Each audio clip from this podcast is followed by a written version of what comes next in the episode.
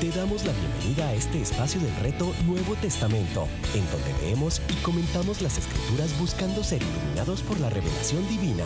Con nosotros, Luis Beltrán. Hey, buenos días. Romanos 14, reto Nuevo Testamento, con una multitud hoy conectada desde la ciudad de Bogotá. Les cuento que son las 5 de la mañana y hay una multitud de gente conectada acá, bueno, 5 y media ya, que está conectada en vivo y en directo hoy lunes festivo. Señoras y señores, los que escuchan este podcast en, diferido, aplaudan a los que están hasta ahora eh, levantados y conectados y orando. Y aquí hay una multitud de gente que están orando desde tempranísimo, desde tempranísimo, eh, por el chat, orando, clamándole al Señor. La verdad es que interesante ver el hambre que tienen estas personas por la palabra. Y ustedes, todos los que se conectan también en diferido, se nota también el hambre que tienen por la palabra. Así que los bendigo, los felicito y nada, le doy gracias al Señor por sus vidas, porque ustedes eh, con esa con esa sed de la palabra, con esa hambre, con ese deseo por tener palabra, me motivan a seguir, al igual que obviamente la voluntad del Señor. Así que aquí estamos con Romanos capítulo 14. Vamos a orar, Señor. En esta mañana te doy gracias por tu palabra. Gracias por esta carta a los romanos, Señor, todo lo que hemos aprendido hasta este momento. Gracias por darnos tanta, tanta bendición, Señor, em, a través de la palabra. Hemos comprendido mucho más el Evangelio y estamos muy motivados, Señor, a seguir amándote, buscándote, a seguir creyendo a seguir eh, recorriendo, Señor, esta palabra hasta llegar a Apocalipsis y entender mucho, mucho más tu voluntad y tus principios. Te doy gracias por este reto, este desafío de este año que ha sido tan enriquecedor. En el nombre de Jesús. Amén y amén. Muy bien. Romanos capítulo 14. Después de orar, explicamos rápidamente el contexto. Romanos 14 está en el contexto de la última sección de la carta el principal problema que tiene la iglesia de Roma es una división entre judíos y gentiles. ¿Por qué?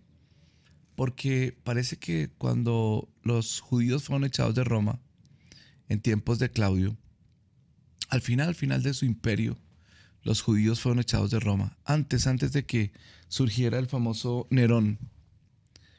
Em, esto trajo en la iglesia una circunstancia y es que durante un tiempo la iglesia se conformó únicamente por gentiles y eso pues ¿qué generó?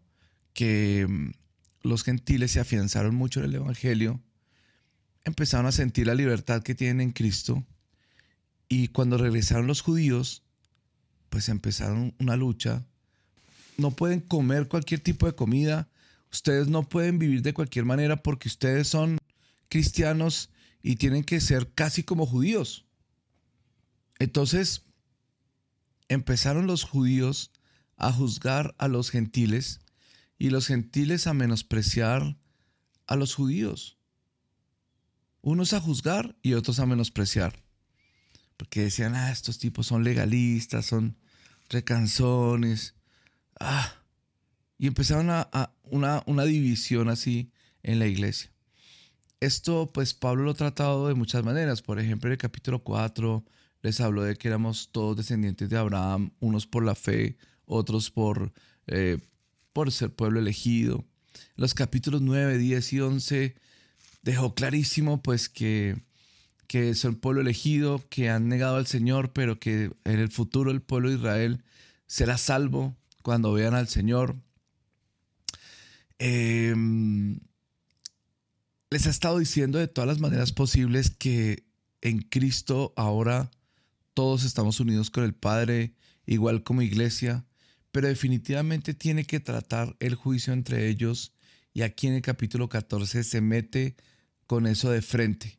En los capítulos 12, 13, que viene hablando acerca de la mente renovada, bueno, uno de los aspectos de renovar la mente es tener la capacidad de recibir al débil en la fe. Y vamos a ver de qué se trata. Dice el capítulo 14 lo siguiente, recibid al débil en la fe, pero no para contender sobre opiniones. O sea, esta idea de estar contendiendo sobre opiniones, pues no es tan buena. No es tan buena porque pues eh, empezamos a tener conflictos y a veces esos conflictos no son edificantes. A veces es chévere escuchar a dos cristianos que con sabiduría, con gracia y con carácter cristiano debaten un tema. Unos plantean una cosa, otros plantean la otra, luego intentan eh, conversar entre ellos organizadamente, ordenadamente, sin insultarse, y puede resultar muy edificante, ¿no? Puede resultar muy edificante. Pero la realidad es que eh, casi siempre resulta de una pelea y en ataques personales y todo lo demás, que para nada es edificante. Entonces aquí el apóstol Pablo dice, miren, no se pongan a contender sobre opiniones. Ahora vamos a ver quién es este débil en la fe. La palabra débil aquí, ¿quiénes son ellos los débiles en la fe? Entonces dice, porque uno cree que se ha de comer de todo y otro que es débil come legumbres.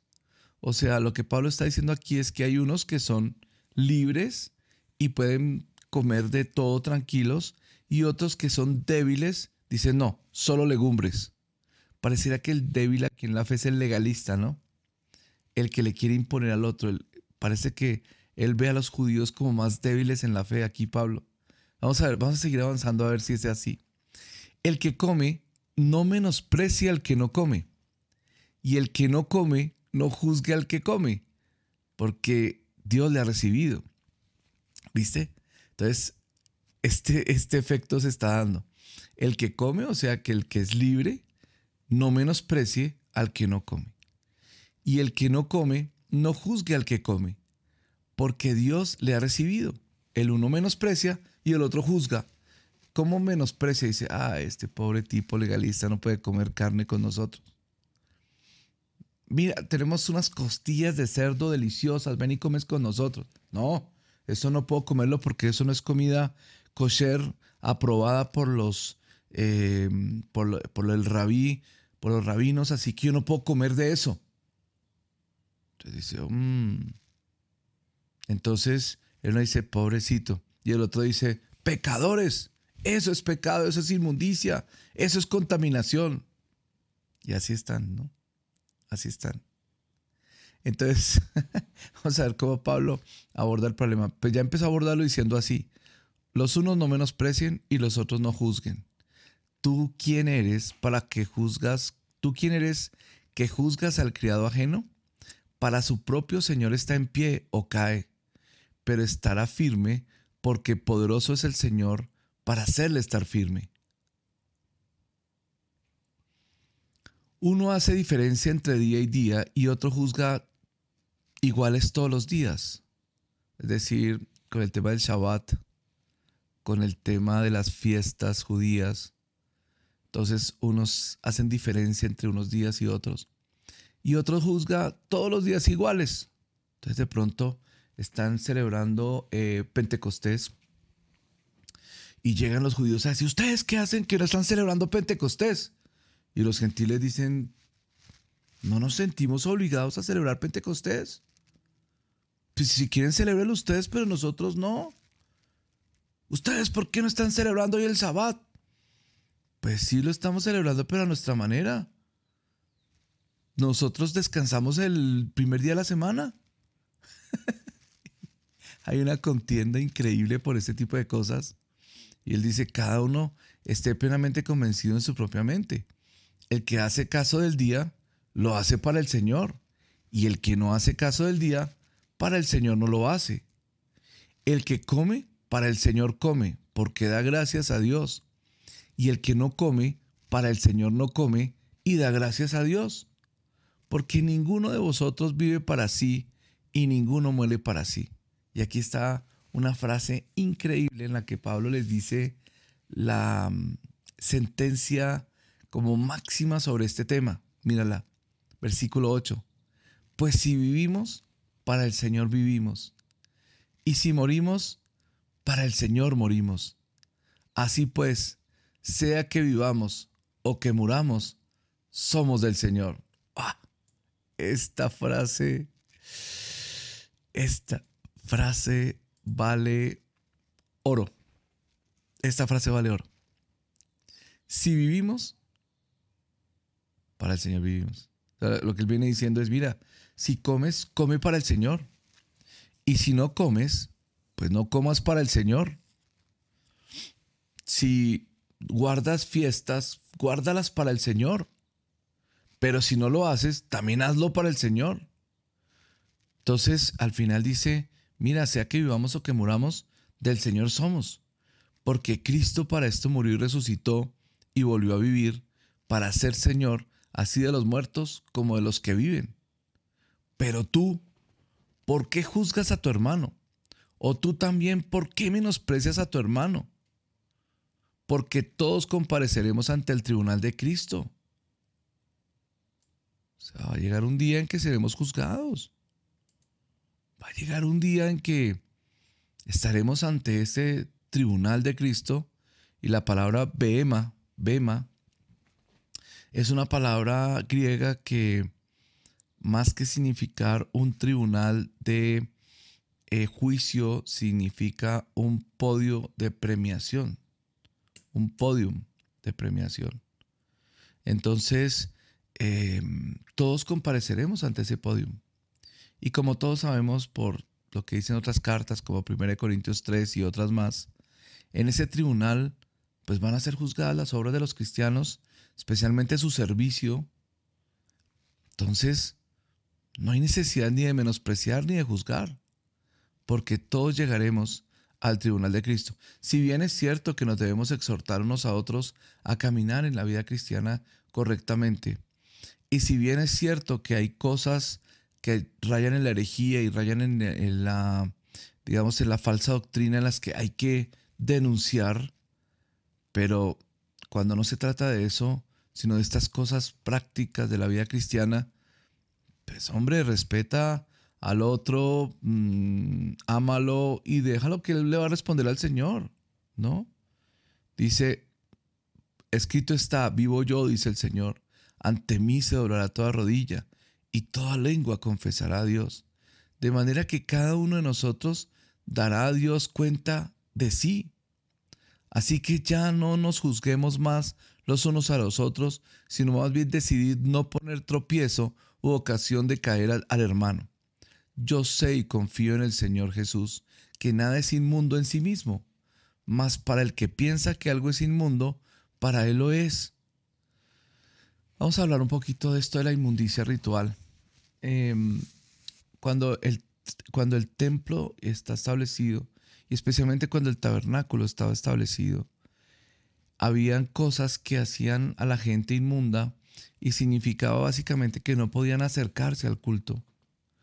A causa de haber tocado un animal muerto, por ejemplo, no podían acercarse al culto.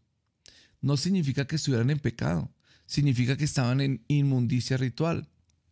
Es decir, que no se podían acercar al culto o estar en medio de la congregación. Por ejemplo, cuando una persona tenía lepra, cuando una persona tenía flujo de sangre, cuando una persona tenía flujo de semen, cuando una persona, en fin, por muchas causas de ese estilo, o por comer comida inmunda o cosas así, por un tiempo tenían que purificarse y no acercarse al culto.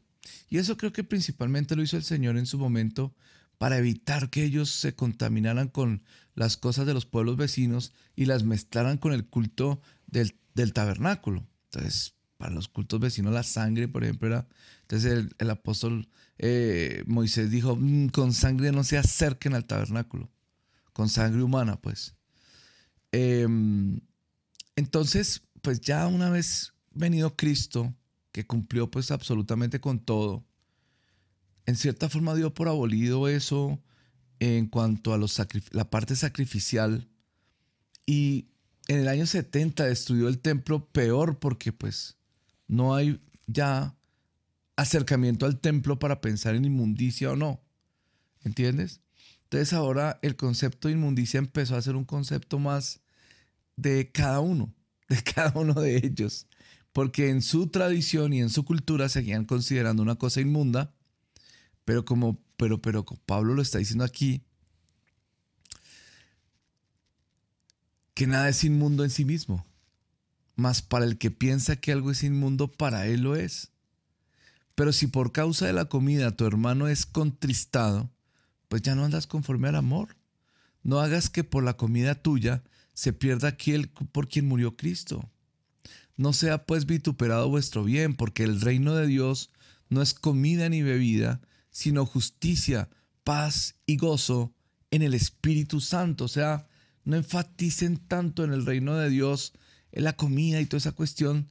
Enfaticen más la justicia, la paz y el gozo.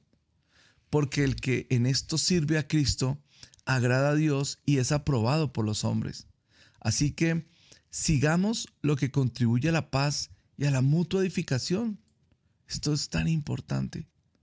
Es decir, todo lo que hagas en la libertad que tienes para hacerlo, piensa en la edificación de los demás. Piensa en la edificación de los demás. Por ejemplo, voy a decir algo que puede sonar un poco, mm, ¿cómo se dice? Eh, ustedes pueden armar polémica por esto, pero dice la escritura que no debo embriagarme con vino, pero no dice que no me puedo tomar un vino. Es más, toda la, toda la Biblia está llena de momentos donde tomaron vino, en la cena del Señor, en fin. Pero yo estoy aquí sentado a la mesa en un restaurante, en un restaurante donde todos los miembros de la iglesia están viniendo y tal. En la libertad que tengo me puedo tomar un vino, estoy seguro de eso. Pero resulta que veo sentado por allí a dos mesas a un hermano que tuvo problemas serios con el alcoholismo en el pasado. Y de pronto si él me ve tomándome un vino a mí, que lo estoy haciendo correctamente, que lo estoy haciendo bien, eh, de pronto puede tropezar. Entonces, pues por amor a él, yo mejor no me tomo ese vino. Mejor no me lo tomo. De por sí que a mí no me gustan las bebidas. Bendito sea el Señor. Ni sufro por no tomar cosas. Bendito sea el Señor. Yo perfectamente puedo pasar sin tomar nada alcohólico porque no me gusta. Pero si, por ejemplo, yo veo que esto va a traer tropiezo a otros, mejor no lo tomo. Mejor no lo tomo. Porque, ¿cómo puedo yo desedificar a mi hermano? ¿Entiendes? ¿Cómo lo puedo desedificar?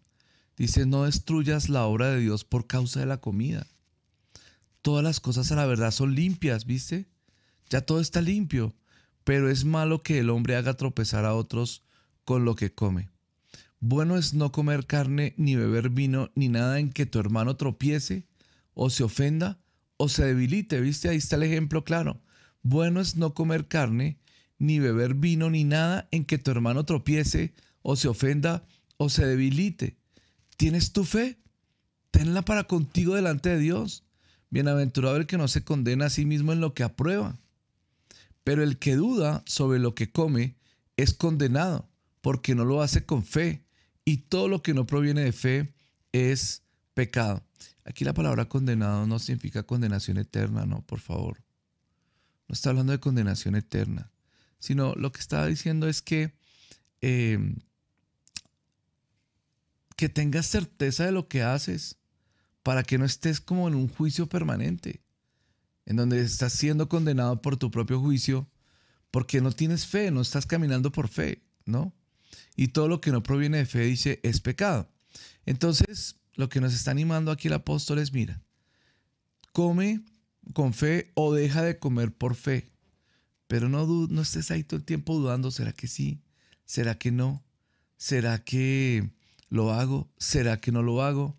¿Será que es pecado? ¿Será que no es pecado? No estés en ese juego permanentemente porque pues no tienes ni siquiera certeza de cómo caminar. Entonces, em, yo creo que el apóstol Pablo está aquí tratando de zanjar esta diferencia entre ellos por medio de tres asuntos principales acá que son el amarnos unos a otros, el buscar la edificación de los demás, ¿no? Y el caminar por fe. El amarnos unos a otros, el buscar siempre la edificación de los demás, el vivir no para la gloria de Dios, para el Señor, caminando por fe. Y yo creo que cuando nosotros nos movemos en esos principios, no hay condenación, no hay, eh, no hay, ¿cómo se llama? No hay juicio y tampoco menosprecio. ¿Será que nosotros tenemos esta tendencia a juzgar a otros o a menospreciar a otros cristianos? Por ejemplo, hay cristianos que son súper eh, de ayuno, ayunan y están ahí, ¿no? Y otros cristianos que son como no, nosotros tranquilos, nosotros comemos, disfrutamos. Hay que tener cuidado, hay que tener cuidado, hay que tener mucho, mucho cuidado, porque no podemos ser tropiezo para otros. Tenemos que ser siempre cuidadosos de los demás. Y esto tampoco nos debe llevar como a la hipocresía, ¿no? Porque yo creo que uno debe pues caminar en lo que cree y vivir en lo que cree tranquilo. O sea, uno no puede estar tampoco fingiendo. No se trata de fingir, se trata de amar. Y de caminar en la libertad que tengo. Si, por ejemplo, me sirven una carne, yo digo, es que nosotros no entendemos ese problema porque nosotros no vivimos en ese tiempo. Me sirven una carne. Yo me empiezo a comer esa carne y me doy cuenta que hay un hermano sentado a la mesa para el cual esa carne no se debe comer porque fue sacrificada a los ídolos o porque eh, él siente que esa carne es una carne que simboliza idolatría necesariamente, pues yo prefiero no, no comérmela por él. Aunque tengo la libertad de comérmela porque yo oro por esa carne y esa carne se limpia de cualquier contaminación. Y finalmente, pues como el Señor se lo dijo a Pedro, nada es como un inmundo, no llames como un inmundo lo que yo he limpiado. Entonces, pues mira, este, tengo la libertad de comérmela. Pero si este hermano se va a escandalizar, se va a sentir mal y va a empezar después a meterse otra vez en la idolatría y esa cuestión, pues entonces mejor no me la como. Digo, no, gracias, no, tráeme otro plato diferente. No sé, o sea, yo creo que el hermano vale mucho más que ponernos a pelear por un pedazo de carne, ¿no? Por eso el apóstol dice, mira, el reino de Dios no consiste en comida ni en bebida.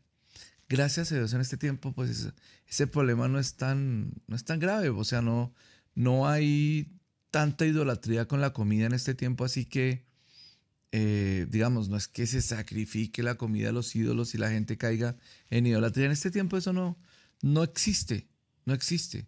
Con el alcohol sí hay un poco más de problemas y con otras cosas, ¿no?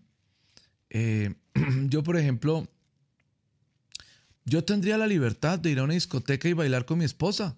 No tengo ninguna razón de no hacerlo. Yo tendría la libertad de hacerlo. Pero yo personalmente, siendo un pastor, me cuidaría de hacerlo. ¿Por qué? Porque yo no quiero hacer tropezar a hermanos débiles que podrían ir a una discoteca y perderse. No sé si me hago entender. No sé si me hago entender. Yo tengo la libertad, yo, Luis Beltrán, pastor de la iglesia de Puente Largo, yo tendría la libertad de ir con mi esposa, disfrutar un tiempo, bailar. Pero obviamente que hay sitios que, el ambiente que rodea el asunto es un ambiente en donde una persona con debilidades puede entrar y tropezar terriblemente. Entonces, pues mejor no lo hago para no hacer tropezar a los hermanos. ¿Me entiendes? No es que no es que me lo prohíba el Señor o algo así. No es que, uy, no, no, no vayamos allá porque el Señor me lo prohíbe. No. Es un tema de amor a los hermanos y de no ser tropiezo para otros. Hay cosas que tengo libertad de hacer dentro de mi cristianismo genuino y verdadero, pero que decido no hacerlas para qué? por amor a otros que podrían escandalizarse y sobre todo caer. Es que eso es lo que más me dolería. Saber que alguien cayó, supongamos una persona que hacía mucho tiempo no tomaba. De pronto la esposa me llama y me dice, pastor, eh, pastor, eh, yo, mi esposo llevaba 15 años sin tomar, pero el día que lo vio a usted allá tomándose ese vino, en ese restaurante, él vino acá con la idea de, no, pues si hasta el pastor toma, ¿yo por qué no voy a tomar? pastor, y se metió una borrachera impresionante y cayó. Eh, ¿Te imaginas la tristeza de saber que por yo tomarme un vino, este hermano volvió a caer en algo de lo cual había sido libre hace tanto tiempo? Sería una tristeza muy grande, ¿no? Sería una tristeza muy grande. Sería algo que pues, me pesaría en la conciencia terriblemente, ¿no? Que yo, un pastor, alguien que que está edificando a la gente con la palabra, por mi conducta, alguien pueda caer, me parece tremendo, ¿no? Por eso es una situación que cada uno tiene que medir, porque todos ustedes no son pastores, por ejemplo. Yo tengo una regla sobre mi vida y es, yo vivo como cristiano, yo no vivo pensando, soy pastor, no puedo hacer esto. Yo decidí vivir como cristiano, es decir, yo les digo a mis hijos, por ejemplo, hijos, Ustedes no tienen que vivir en forma especial por ser hijos de pastores. Ustedes tienen que vivir como cristianos. Un cristiano viviría de esta manera. Eso es lo que ustedes tienen que hacer. Y yo creo que si vivo como cristiano, voy a siempre dar ejemplo. Voy siempre a mostrar la vida del Señor. No soy perfecto. Tengo mis defectos, tengo mis problemas, tengo mis pecados, tengo mis luchas. Soy un ser humano. Pero como cristiano, debo ser amoroso y cuidadoso con los demás. Ahora, también debo tener cuidado que la libertad que tengo no me lleve a menospreciar a los que sí están ahí pendientes de todo, ¿no? Ahora sí hay gente que es demasiado legalista con todo, ¿no? Ah, que usted no es espíritu. Me, acuerdo una vez que fui a un lugar a predicar y me dijeron que yo no era espiritual porque no llevaba corbata. No me querían dejar predicar porque yo no llevaba corbata. Porque no iba de traje y corbata. Pues que era un retiro de jóvenes. Yo nunca me imaginé que, que, que, pues que, que me juzgarían por no llevar corbata en un retiro de jóvenes. Pues hasta en un culto te lo entiendo, pero es que en un retiro de jóvenes. Entonces yo le dije a los hermanos, hagamos una cosa. Déjame predicar hoy y cuando termine la predicación me dices si soy espiritual o no. O si algo del espíritu fluyó. Y esa noche el Señor hizo maravillas. Esa noche el Señor. El Señor se movió de una forma tan impresionante. Al terminar la cosa, los pastores vinieron a decirme, perdón, pastor, perdón, tenemos que cambiar. Somos dados a juzgar, y yo a menospreciarlos, a decir, ah, estos manes pobrecitos están atados a esas tradiciones. Esas tradiciones, ¿no? ¿Qué dice? Hermano pastor, en mi humilde opinión, yo creo que también ahí que tener la madurez de entender las cosas y no, no buscar excusas por el hermano o la hermana, se toma un vino y entonces yo también se me hace. Sí, lo que pasa es que hay gente que es muy débil, ¿no? Hay gente que es muy débil y no tiene la fuerza para soportar ciertas cosas, ¿no? Sí, tienes razón, como que cada uno tiene que responderle al Señor, pero hay gente tan débil, ¿no? Tan débil, tan débil en ciertas cosas. Entonces, en, ese caso de que me juzgaron por la corbata, yo pues obviamente empecé a menospreciarlos a ellos, a decir, estos hermanitos no entienden la libertad que tenemos en Cristo, ¿no? ¿Dónde dice la Biblia que tengo que tener corbata? Pero claro, digamos que yo también he debido ser un poco más respetuoso y entender que si en la cultura, subcultura espiritual que ellos tienen, ponen corbata, pues bueno, he debido ir con la corbata por puro respeto, ¿no? Son cosas, detalles del amor y del cuidado unos por otros, ¿no? Son cosas del amor y del cuidado unos por otros. Y es lo que Pablo está diciendo en este capítulo. Miren, cuídense unos a otros, ámense unos a otros. No se metan en discusiones por cosas doctrinales. No, no hagan eh, juicio ni menosprecio, porque todos estaremos frente al tribunal de Cristo. Más bien, vivan para el Señor. Vivan para el Señor. Yo pienso que, yo pienso que mm, el cuidado que tenemos que tener, el, cuidado que tenemos que tener es el de, el de terminar desedificando la obra del Señor, ¿no? El terminar em, el terminar, digamos, eh, dañando la obra del Señor por cosas tan bobas como una corbata o una copa de vino o un pedazo de carne, ¿no? Eso es lo que tenemos que tener cuidado. Tener cuidado de no acabar con la obra del Señor. Hay iglesias que se han dividido por opiniones así. Hay eh, hermanos que se han dejado de hablar por cosas así. digo, no es posible. Si Cristo murió por nosotros, para que salvemos al mundo perdido y nosotros peleando por detalles de la vida cristiana. Entonces hay que cuidarse mucho de eso y por eso este capítulo es tan, tan importante. Los quiero, hermanos amados. Los amo en el amor del Señor. Gracias por acompañarme en un lunes festivo como este y gracias por atender la lectura de la palabra. Queridos hermanos, los amo en el amor del Señor. Maranata, Jesús viene pronto. Nosotros estamos listos para su venida y por lo pronto nos despedimos en este lunes festivo tan especial. Muchas gracias a todos ustedes por estar conectados.